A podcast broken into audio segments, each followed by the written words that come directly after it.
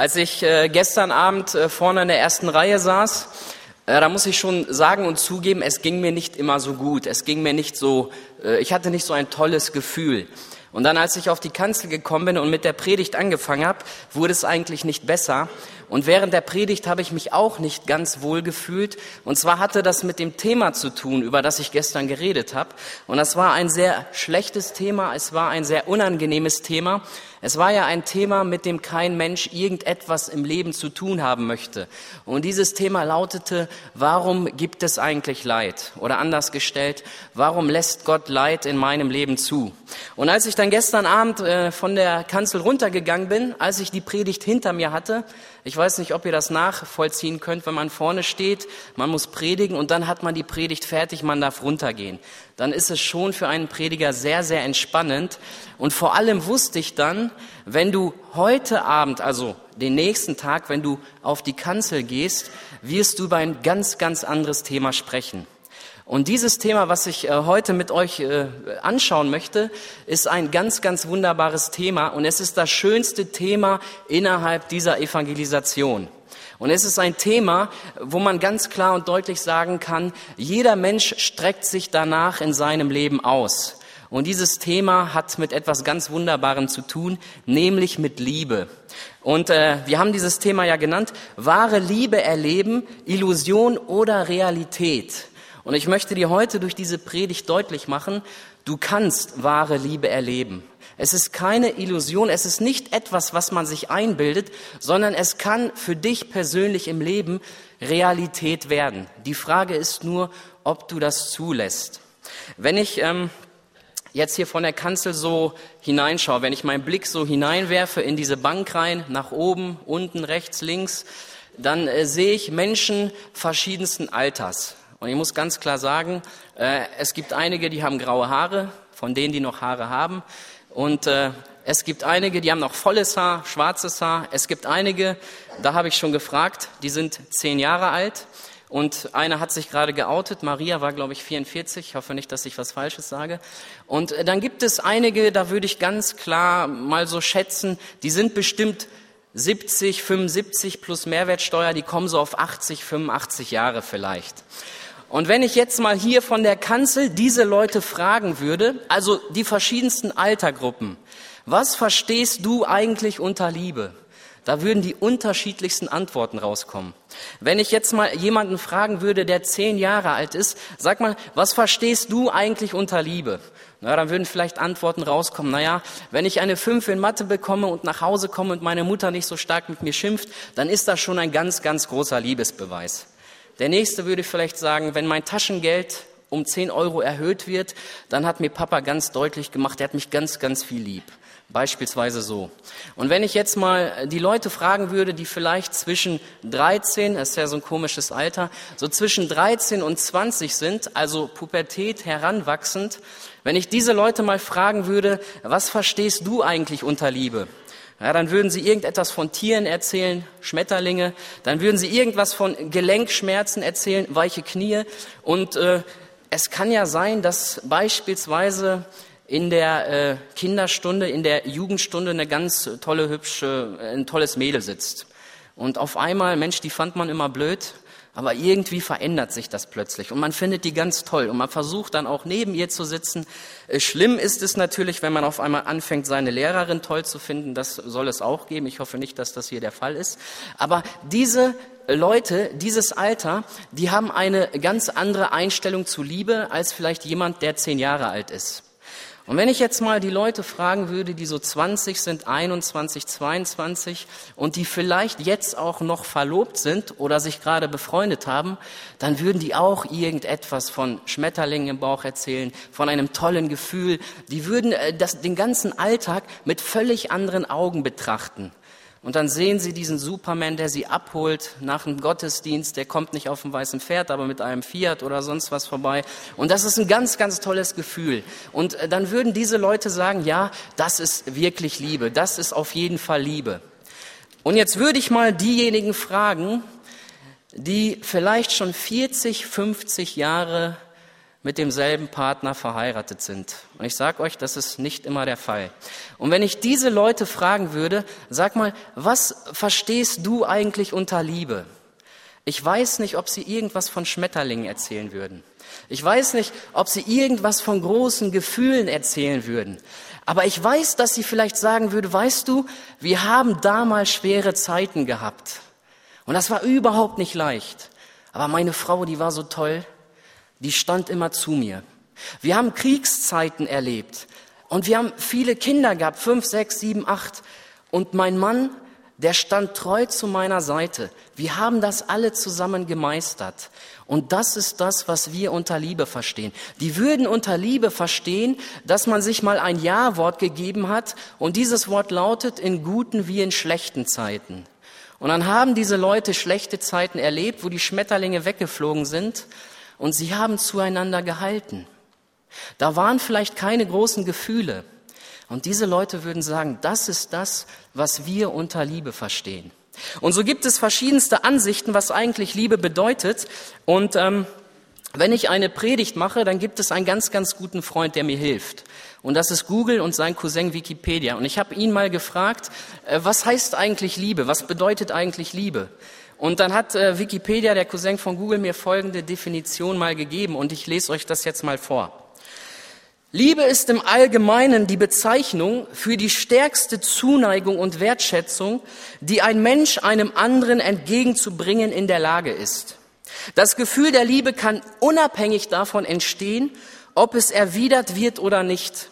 Nach engerem und verbreitetem Verständnis ist Liebe ein starkes Gefühl, mit der Haltung inniger und tiefer Verbundenheit zu einer Person. Das ist toll, oder? Ich weiß nicht, ob du dir das alles gemerkt hast. Deswegen habe ich noch mal im Internet nach anderen Meinungen geschaut und ich habe jetzt mal die Meinung von Experten dazu gezogen und äh, das lautet von Kindern, die unter zehn Jahre alt sind. Die wurden mal gefragt, was sie unter Liebe verstehen und ich möchte euch jetzt mal die Antworten geben.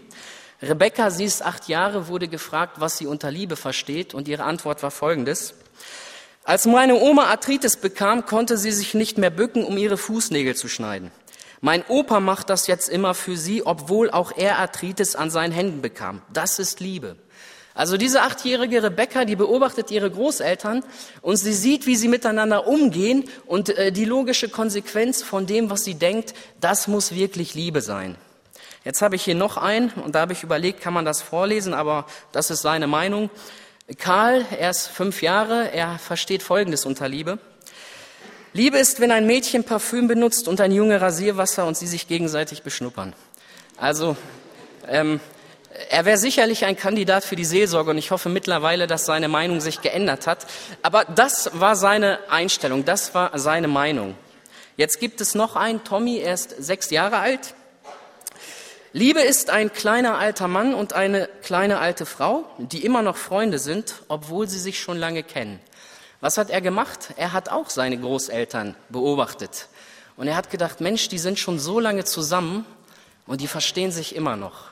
Das muss wirklich Liebe sein. Ich habe noch eine zum Schluss. Cindy, sie ist acht Jahre alt. Als ich einmal auf einer Bühne auf dem Klavier vorspielen musste, hatte ich viel Angst. Ich schaute alle Leute an, die mir zusahen. Und dann entdeckte ich im Publikum meinen Vater, der mir zulächelte. Da hatte ich keine Angst mehr. Das ist Liebe. Also wenn jemand von euch meint, dass ich Angst habe, weil ich hier vorne stehe, dann wisst ihr, was ihr jetzt zu tun habt. Dann dürft ihr mir gerne zulächeln. Ja. Ähm, stell dir mal Folgendes vor. Stell dir mal Folgendes vor. Ich würde dir eine Million Euro anbieten. Okay? Also ich würde dir eine Million Euro anbieten dann müsste es drei Voraussetzungen dafür geben. Die erste ist, ich muss das Geld haben, ist schon mal ein großes Problem. Das zweite ist, ich muss bereit sein, dir das Geld zu geben, könnte auch ein Problem werden. Und das dritte ist, du musst in der Lage sein, dieses Geld anzunehmen. Ist kein Problem für dich, glaube ich. Aber jetzt, jetzt sagt uns, jetzt sagt uns die Bibel, dass Gott uns Menschen liebt. Das ist das, was alle Menschen wissen. Alle Menschen reden von einem lieben Gott. Und jetzt sagt uns die Bibel, jetzt sagt uns Gott durch sein Wort, dass er uns liebt. Und jetzt müssen wir auch mal drei Voraussetzungen anschauen. Erstens, besitzt Gott denn wirklich Liebe? Zweitens, ist er bereit, mir diese Liebe zu geben? Und drittens, wie kann das für mich aussehen als Mensch, dass ich die Liebe Gottes für mich persönlich annehme? Und über diese Dinge möchte ich heute sprechen. Also dieser Begriff, lieber Gott, der ist ja eigentlich schon ganz bekannt, das wissen wir. Und das sagt man auch allgemein so im Volksmund. Aber wer gestern dabei war bei dem Thema, über das ich gesprochen habe, der weiß auch, dass es andere Meinungen über Gott gibt. Und ich möchte jetzt eine Sache vorlesen, das wird dich vielleicht an den gestrigen Abend erinnern. Ich möchte mal eine Begebenheit vorlesen, die im Jahre 2010 passiert ist. Am 12. Januar 2010 bebte auf Haiti die Erde. Die geschätzte Zahl von 316.000 Menschen wurde angegeben, die in den Trümmern ihren Tod fanden.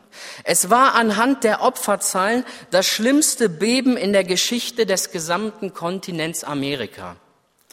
Jetzt steht irgendein Mensch dort, der einmal von irgendeinem anderen Menschen gehört hat, dass Gott die Menschen unendlich liebt. Und jetzt erlebt er auf einmal diesen 12. Januar auf Haiti und er sieht, wie über 300.000 Menschen sterben. Dann hätte dieser Mensch sehr viel Grund an der Liebe Gottes zu zweifeln. Wäre es nicht die Aufgabe eines liebenden Gottes gewesen, all dieses Unheil zu verhindern? Denn das ist schließlich Bestandteil der Liebe. Wenn ich einen Menschen liebe, dann möchte ich ihm vor Leid bewahren. Das hat man an dem Tag aber leider nicht gesehen. Oder stellt euch mal vor, wenn Gott schon dieses, äh, diese Katastrophe nicht verhindert hat, dann hätte Gott ja Folgendes machen müssen, wenn er die Menschen liebt. Er hätte über 300.000 Engel geschickt und diese 300.000 Engel wären in die Trümmer geflogen. Sie hätten jedes einzelne Kind herausgeholt, hätten es auf die Arme getragen und hätten es in den Schoß der Eltern gebracht. Und dann wären sie in die anderen Trümmer geflogen, dann hätten sie die Eltern rausgeholt und sie hätten die Familien alle wieder zusammengeführt. Und letzten Endes, was hätten die Engel noch gemacht? Sie hätten alles wieder aufgebaut. Und dann hätten die Menschen das gesehen und dann hätten die Menschen gewusst, ja, tatsächlich, Gott liebt uns. Das haben wir jetzt gesehen. Bestandteil der Liebe heißt, ich möchte nicht, dass einem Menschen, den ich liebe, ein großes Leid geschieht. Das ist Bestandteil der Liebe. Und ich möchte noch einen anderen Bestandteil der Liebe anschauen. Wenn ich einen Menschen liebe, dann möchte ich Gemeinschaft mit ihm haben. Dann möchte ich ganz, ganz viel Zeit mit ihm verbringen. Und ich äh, möchte jetzt mal Folgendes machen. Ich spreche jetzt mal die Generation an, die eine Zeit erlebt hat. Man kann es sich kaum vorstellen. Da gab es kein WhatsApp keine Smartphones und keine Handys. Und ich möchte jetzt mal diese Leute ansprechen, die vielleicht schon 20, 30, 40 Jahre verheiratet sind.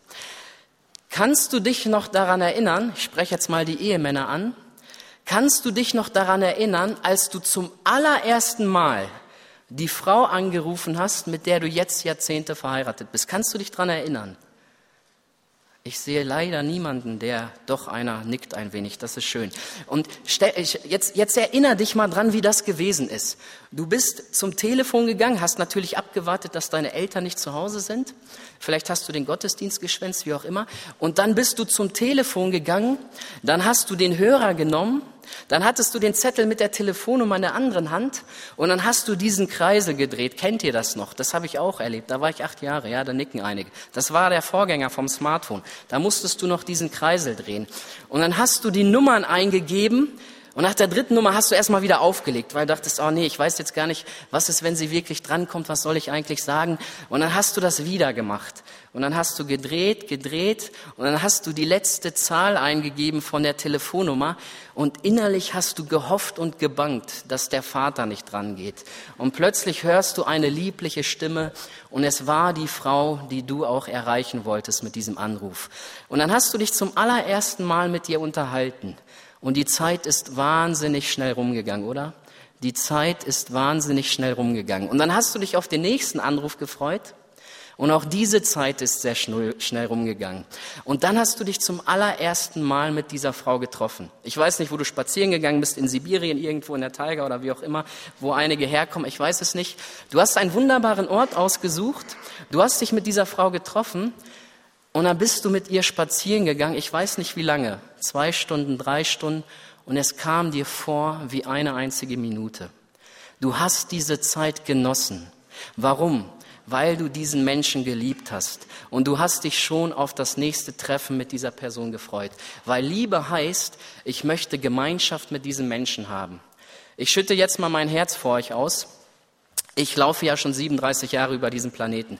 Und äh, ich bin in einigen Gemeinden und dann erübrigt sich das, es ergibt sich manchmal, dass ich hier oder da auch eine kennenlerne. Und das habe ich dann auch mal getan. Und äh, dann haben wir uns in einer Kennenlernphase befunden. Hast du auch sicherlich erlebt. Und in dieser Kennenlernphase haben wir uns ein paar Mal getroffen. Wir haben miteinander auch telefoniert, gebetet. Und ich muss sagen, ich habe mich eigentlich nicht so ganz groß stark auf das Treffen gefreut. Ähm, es hatte damit zu tun, dass ich dieser Person gegenüber keine starken Gefühle hatte. Ich kann nicht sagen, dass ich diese Person geliebt habe und ich kann auch nicht sagen, dass ich ansatzweise verliebt war. Ähm, sie hat jetzt einen anderen geheiratet, nicht mich. Ich hoffe, sie ist trotzdem glücklich. Ich habe mich sehr darüber gefreut. Ich habe auch für sie gebetet, dass es alles gut war.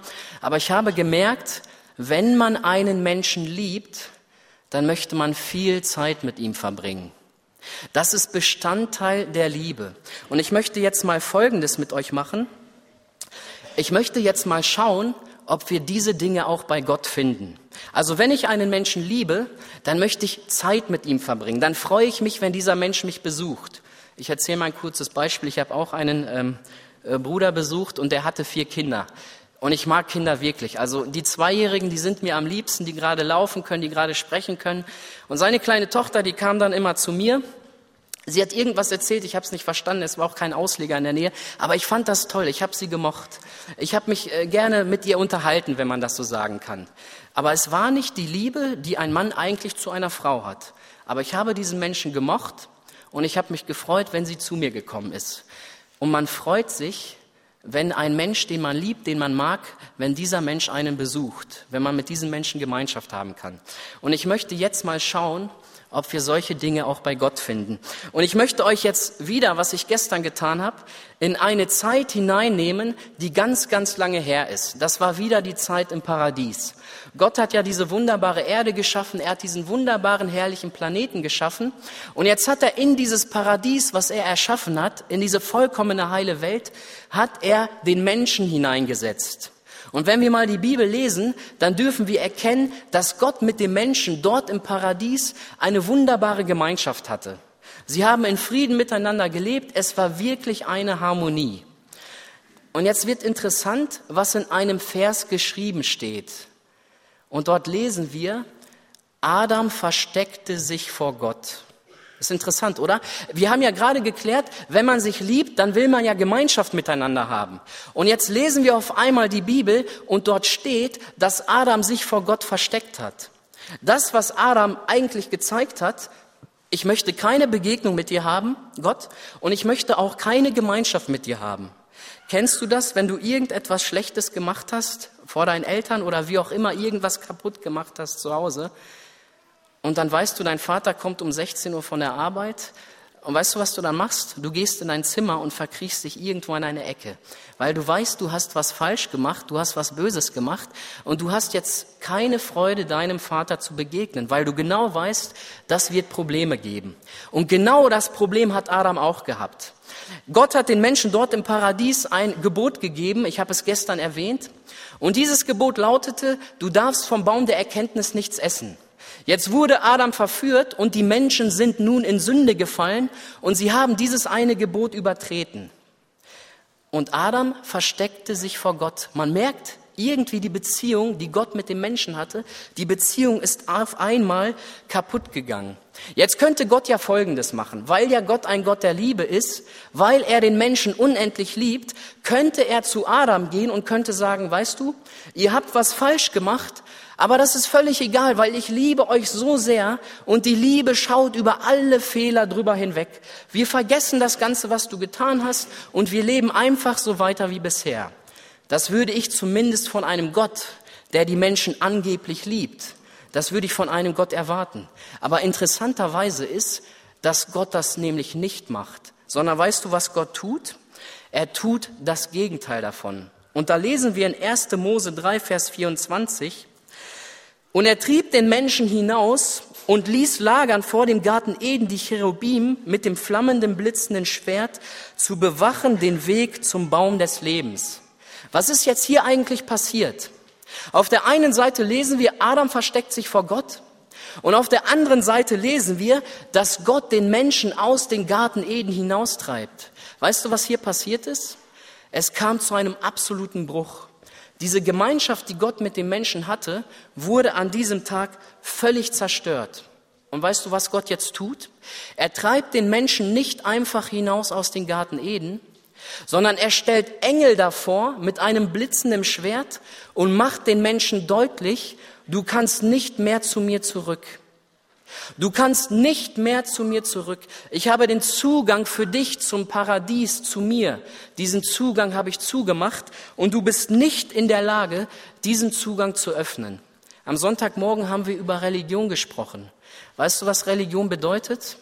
Religion bedeutet, ich möchte etwas tun, um den Zugang zum Paradies wieder zu öffnen. Aber die Bibel sagt uns ganz klar, das Ganze funktioniert nicht. Und wenn wir diese Situation mal betrachten, müssen wir ganz klar und deutlich sagen, das hat alles nichts mehr mit Liebe zu tun. Weder das Verhalten von Adam, der sich versteckt hat, noch das Verhalten von Gott, der den Menschen aus dem Garten Eden hinausgetrieben hat. Ich möchte das mal an dem Bild von einer Ehe deutlich machen. Stell dir Folgendes vor, Menschen verlieben sich, sie heiraten und äh, irgendwann kommen Probleme. Und auf einmal werden die Herzen verhärtet und kein Mensch, kein Ehepartner ist in der Lage und möchte auf den anderen zugehen und sich entschuldigen. Jeder meint, der andere hat Schuld, er muss den ersten Schritt tun. Die Frau denkt, der Mann soll das doch machen, der Mann denkt, nein, die Frau soll das doch machen. Und was passiert? Die Herzen werden verhärtet und man ergreift einen schlechten Entschluss.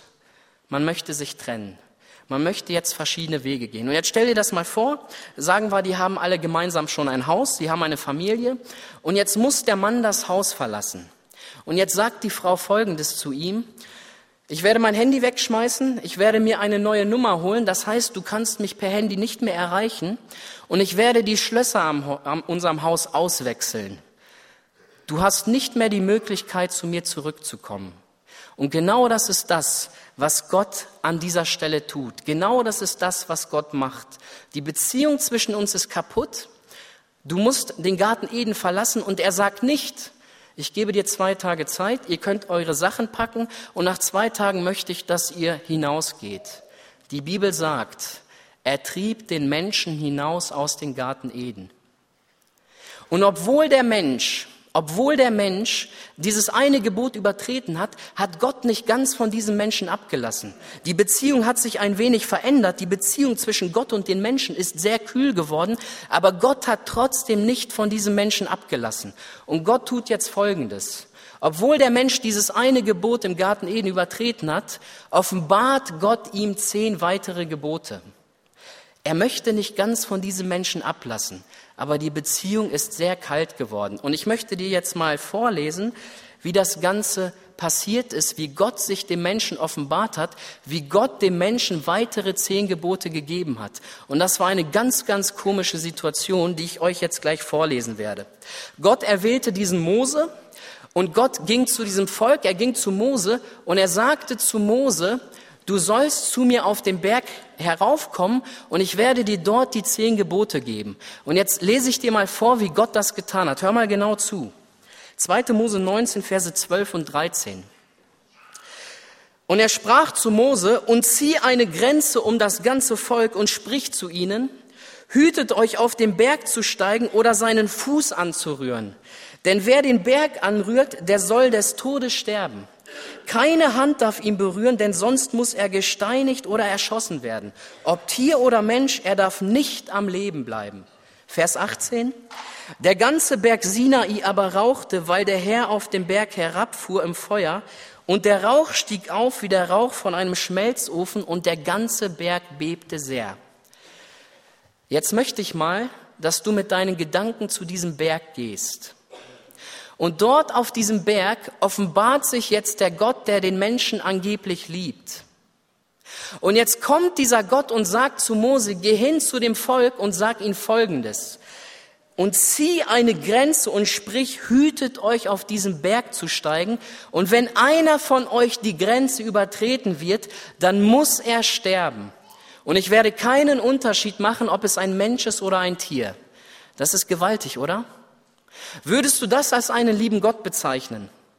Würdest du das als einen liebenden Vater bezeichnen? Ist das ein Gott, zu dem ich hingehen kann und sagen kann, ich, ich schütte mein Herz vor dir aus. Ich möchte in einer, un, in einer wunderbaren Gemeinschaft mit dir leben. Ist das der Gott, über den die Menschen sagen, es ist der Gott der Liebe? Das ist eine ganz, ganz komische, beklemmende Situation. Da ist eine Grenze zwischen dir und Gott. Und dieser Gott sagt, wirst du diese Grenze übertreten, musst du des Todes sterben. Das ist gewaltig, oder? Ich möchte dir mal ein Beispiel erzählen. Ich war mal mit einem Bruder unterwegs, wir haben Urlaub gemacht in Mecklenburg an den Seenplatten und er kam dann auf die Idee, nachts mal schwimmen zu gehen. Vielleicht hat er gedacht, ich sehe seinen Bauch nicht, aber im Mondschein klappte das doch. Und dann sagte er, komm, wir werden einfach mal nachts schwimmen gehen. Dann haben wir das gemacht, wir haben die Badehose gepackt, wir sind in sein Auto gestiegen und dann sind wir nachts zum See gefahren. Ähm, Kennst du die Situation, wenn du in deinen Keller gehst, du hast das Licht an. Es ist alles okay, es ist alles gut. Aber jetzt gehst du in deinen Keller, es ist genau derselbe Keller wie immer, aber das Licht ist aus und es ist dunkel. Kennst du die Situation? Es ist dasselbe Haus, es ist dieselbe Umgebung, aber das Licht ist aus und auf einmal hast du ein komisches Gefühl. Und dann sind wir dorthin gefahren, es war alles dunkel, es brannte keine einzige Laterne. Wir sind auf dem Parkplatz gefahren und es war, ich bin eigentlich ein cooler Typ, wisst ihr ja, merkt ihr ja. Aber als wir dann dorthin gefahren sind und es alles dunkel war, da war mir schon ein wenig mulmig. Es war schon ganz komisch. Dann sind wir aus dem Wagen gestiegen, wir sind zum Fluss gegangen, in diesen See. Und äh, ich glaube, ich bin nicht reingesprungen, er schon. Und dann standen wir dort und jetzt kam das Erschreckendste. Oben am Himmel fing es an zu blitzen. So zwischendurch, zack, es hat mal geblitzt und, und dann war das noch komischer, dieses Gefühl. Und auf einmal fing es an zu donnern. Und da habe ich ein bisschen Angst bekommen. Aber ich habe mir das nicht anmerken lassen. Zum Glück hat er Angst bekommen und hat den Vorschlag gemacht, lass uns wieder zurückfahren. Aber jetzt stelle ich mir diese Situation vor, ich stehe vor diesem Berg und Gott sagt, einer von euch geht über die Grenze, er wird sofort sterben. Und im Vers 18 lesen wir, der ganze Berg Sinai aber rauchte, weil der Herr auf den Berg herabfuhr im Feuer. Das ist nicht das Bild eines liebenden Vaters. Das ist nicht das Bild eines liebenden Gottes. Und ich möchte jetzt mal Folgendes tun. Ich möchte jetzt, jetzt mal mit euch eine andere Situation anschauen. Und zwar genau von demselben Gott. Ähm, ich möchte mal kurz etwas erzählen. Ich möchte etwas aus dem Psalm 78 vorlesen. Und wenn du eine Bibel zu Hause hast, und ich gehe mal stark von aus, die meisten haben eine, dann bitte ich dich heute Abend Folgendes zu tun. Lies heute Abend Psalm 78. Und ich wette mit dir, du wirst dich in diesem Psalm wiederfinden. Und in dem Psalm 78 geht es um Folgendes. Das Volk der Israeliten war in der Sklaverei und nun kam Gott aufgrund seiner Liebe und wollte das Volk aus der Sklaverei holen. Er hatte etwas ganz Wunderbares mit ihnen vor. Er wollte sie in das Land Kana anbringen. Und jetzt hat er sie herausgeführt und jetzt hat er sie durch eine Wüste gebracht.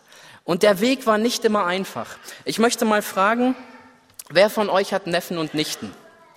Wer von euch hat Neffen und Nichten? Okay, das ist schön. Ich habe das leider nicht, aber ich mag diese Volksgruppe. Ich mag Menschen unter 80 Zentimeter. Ich liebe sie wirklich sehr, aber es gibt ein Problem mit ihnen. Sie machen nicht immer das, was man ihnen sagt. Ist dir das schon mal aufgefallen?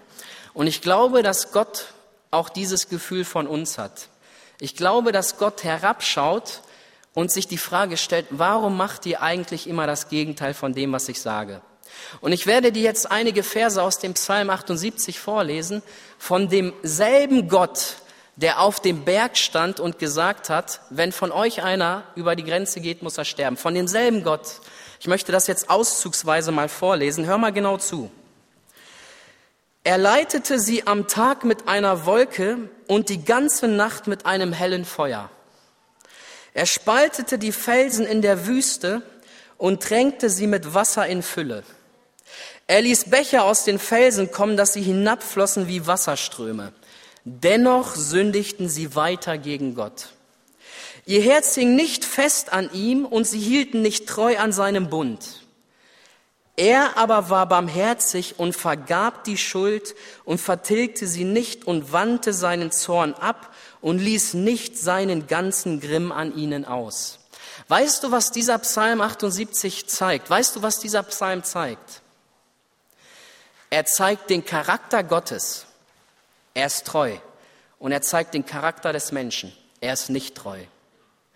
Und dieser Psalm 78 zeigt, dass Gott ein guter Hirte ist. Und weißt du, was dieser Psalm 78 noch zeigt? Es zeigt die Liebe Gottes, dass Gott sich treu zu seinem Volk gestellt hat. Und weißt du, worauf, worauf das Ganze zurückzuführen ist, dass Gott treu ist?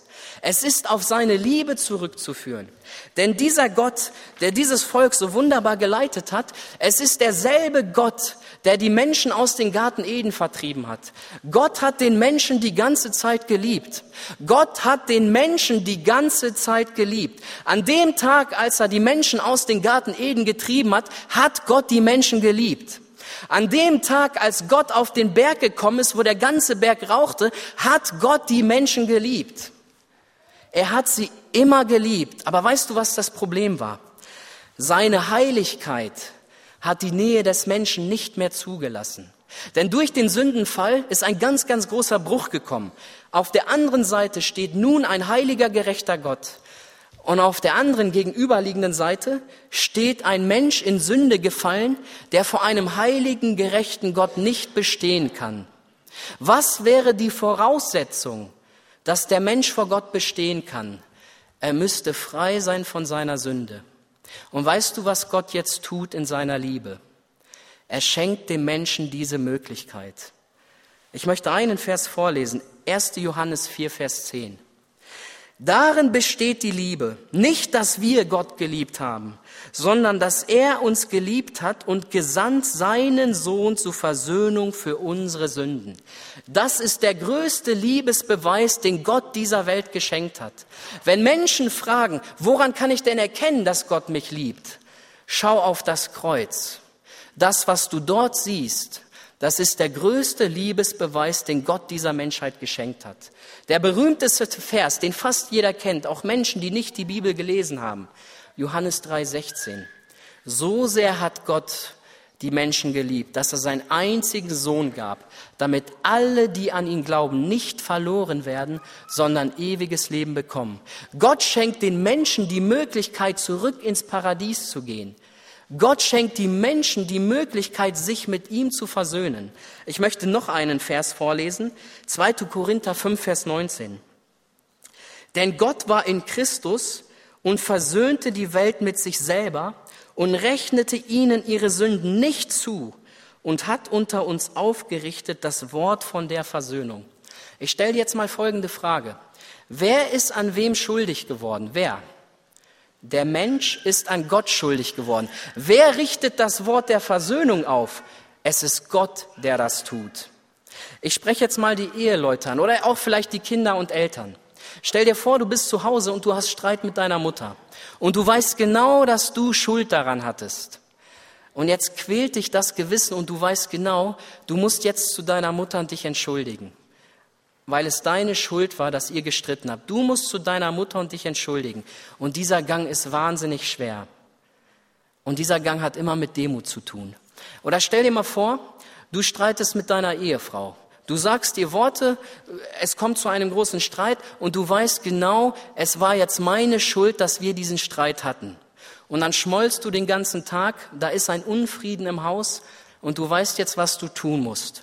Du musst den Gang zu deiner Frau machen und dich entschuldigen, weil es deine Schuld ist, dass ihr gestritten habt, weil es deine Schuld ist, dass jetzt der Haussegen schief hängt.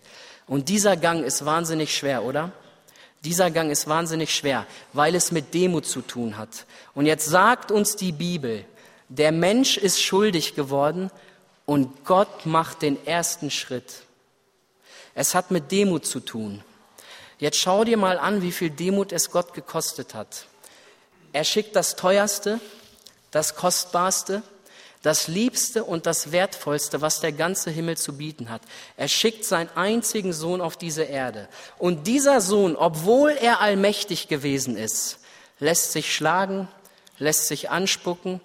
Und die Bibel sagt, er wischt den Speichel nicht ab. Er lässt sich eine Dornenkrone aufsetzen und er lässt sich an das Kreuz schlagen. Versöhnung hat mit Demut zu tun, oder?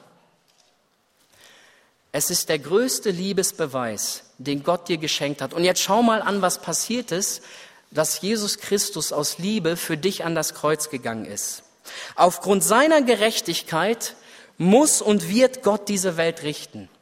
Aufgrund seiner Liebe legt er das Gericht auf Jesus. Aufgrund seiner Heiligkeit ist Gott für den Menschen unnahbar geworden. Aufgrund seiner Liebe dürfen wir ihn lieben Vater nennen. Aufgrund seines heiligen Zornes trieb er den Menschen aus dem Garten Eden. Aufgrund seiner Liebe bahnt er den Weg durch Jesus Christus zurück zum Paradies. Gibt es einen größeren Liebesbeweis als den, dass Jesus Christus seinen Sohn für deine Schuld gegeben hat? Es gibt keine größere Liebe als das. Das Thema von heute lautet ja, wahre Liebe erleben. Realität oder Illusion? Es ist keine Illusion, es ist Realität, aber nur für den, der es annimmt. Hast du schon mal einen Liebesbrief geschrieben? Hast du schon mal einen Liebesbrief bekommen? Wenn du einen Liebesbrief geschrieben hast, was erwartest du dann? Du erwartest eine Antwort von dem, den du diesen Liebesbrief geschrieben hast. Wenn du einen Liebesbrief bekommen hast, dann verlangt der eine Antwort, der ihn dir geschrieben hat. Vor 2000 Jahren hat Gott dir einen, den schönsten Liebesbrief geschrieben, den es gibt, aber mit dem Blut seines Sohnes. Und es war der größte Liebesbeweis, den er dir geben konnte. Und jetzt möchte er eine Antwort von dir. Und diese Antwort kann lauten, ja, ich möchte diese Liebe annehmen. Ich möchte das, Herr Jesus, was du am Kreuz für mich getan hast, ich möchte das erleben. Ich möchte diese reale Liebe haben. Ich möchte das in meinem Leben erfahren. Und ich werde dir heute Abend sagen, wie du das tun kannst. Aber ich werde das nicht von hier vorne machen. Ich werde runtergehen. Ich werde dort in einem Raum sein. Das ist der sogenannte Seelsorgeraum. Und ich werde dort auf dich warten. Aber ich bin dort nicht alleine sondern Jesus Christus ist dort und er wird auch dort auf dich warten. Und er möchte, dass du ihm heute eine Antwort gibst auf das, was er vor 2000 Jahren dir gezeigt hat. Die größte Liebe, die Gott dir geben konnte, ist vor 2000 Jahren geschehen. Die Antwort darauf kannst du ihm heute geben. Falls du nicht weißt, wie man das macht, falls du einige Dinge nicht verstanden hast, geh nicht einfach so nach Hause. Komm runter und frag einfach nochmal nach. Vielleicht gibt es einige Menschen hier, die haben das schon mal angenommen. Die haben eine sogenannte Bekehrung erlebt. Aber du weißt ganz genau, die Beziehung zwischen dir und Jesus ist schon lange kaputt. Da kam es zu vielen Streitereien und du hast keine Versöhnung gesucht. Und eigentlich musst du zugeben, dass die Gemeinschaft zwischen dir und Jesus schon längst kaputt ist. Weißt du, was das Schöne ist? Er wartet, er wartet, dass du zu ihm kommst und dass du dich mit ihm verträgst. Er wartet darauf. Und die Bibel sagt, ich werde niemanden von mir stoßen, der zu mir kommt. Das darfst du heute tun. Und ich möchte das so machen, wie ich das die Tage gemacht habe. Ich bitte jetzt die Gemeinde, sich zu erheben. Und ich werde jetzt ein Gebet sprechen. Und nach dem Gebet werden wir ein Lied hören.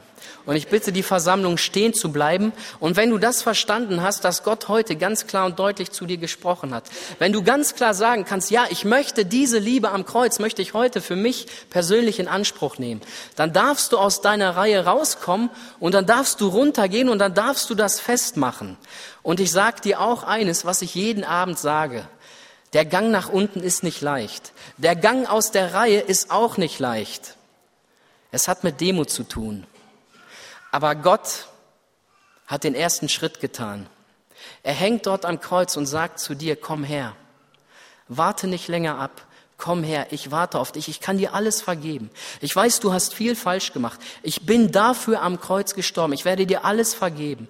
Aber das Einzige, was ich will, dass du zu mir kommst. Das ist das, was Jesus Christus möchte. Und dieses Angebot macht er dir heute. Ich werde jetzt ein Gebet sprechen nach dem Gebet werde ich runtergehen und wie gesagt, du brauchst das Lied nicht abwarten. Du kannst aus deiner Reihe rauskommen und du darfst runtergehen. Und ich bitte dich eins, überwinde dich einfach. Überwinde dich einfach. Es war für Jesus nicht leicht, mit deiner Sünde ans Kreuz zu gehen, aber er hat es getan. Wie viel leichter ist dieser Weg, aus der Reihe rauszukommen und einfach runterzugehen. Es ist ein leichter Weg. Diesen Weg darfst du heute machen. Herr Jesus, ich danke dir für den größten Liebesbeweis, den du geschenkt hast. Ich danke dir, dass deine Liebe vom Kreuz, dass es keine Illusion ist, sondern dass es eine Realität ist und dass du diese Liebe uns Menschen heute noch anbietest.